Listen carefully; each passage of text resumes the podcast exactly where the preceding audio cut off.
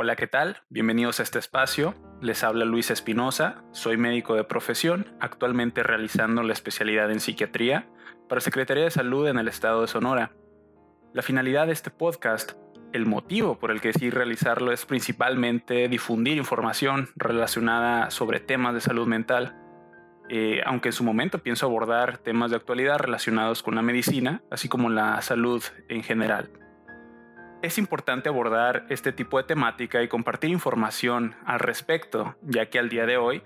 han aumentado ciertos factores en la sociedad que ocasionan estrés importante a las personas.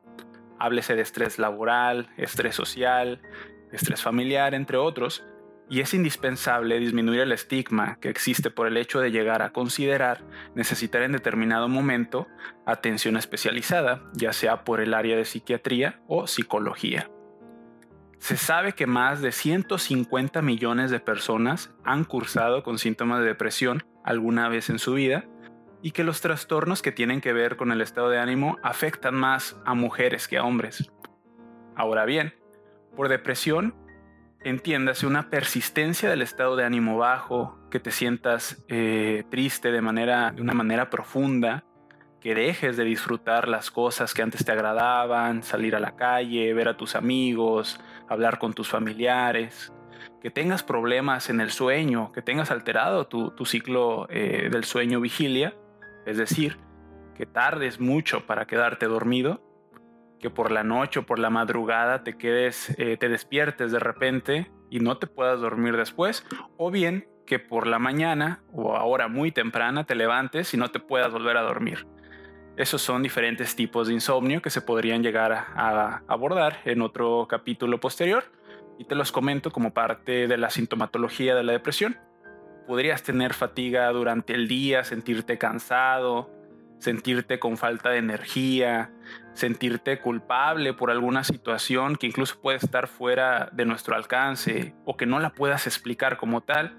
eh, como si llegara de la nada, por así decirlo. Cuando todos estos datos persisten durante el tiempo, podría ser prioritario buscar ayuda profesional, ya que como se conoce, los síntomas antes comentados se deben a un desequilibrio en ciertas sustancias de nuestro cerebro, y no sería muy complicado en determinado punto eh, volver a la normalidad sin la atención de un profesional de la salud mental cuando el pensamiento ya, ya se ha alejado de la línea de la normalidad sería complicado que, por ti mismo eh, pudieras lograr estabilizar esa sintomatología. He ahí la importancia de difundir eh, sobre estos temas, porque hay un punto, eh, por así decirlo, como si fuera de no retorno, donde sería muy prioritario que tuvieras una recomendación o un abordaje por el personal de psiquiatría o de psicología. En otro episodio se podría abordar de manera más específica las características de diversos padecimientos mentales conocidos, ya que la intención es que por medio de este conocimiento, de esta difusión, se anticipe el abordaje y la orientación o manejo de estos trastornos. Por lo que te invito a acercarte a tu médico de confianza, en este caso especialista en el área de la salud mental, si consideras que los síntomas antes mencionados han persistido día con día, no sabes por qué suceden, o te influyen en tu desempeño tanto social como laboral, etc. Cuando ya es muy marcada esta sintomatología, se vale buscar eh, la recomendación y la atención oportuna por el especialista. Sin más por el momento, espero la información que se acaba de abordar sea de tu agrado, que la temática eh, de este episodio y de los siguientes te gusten,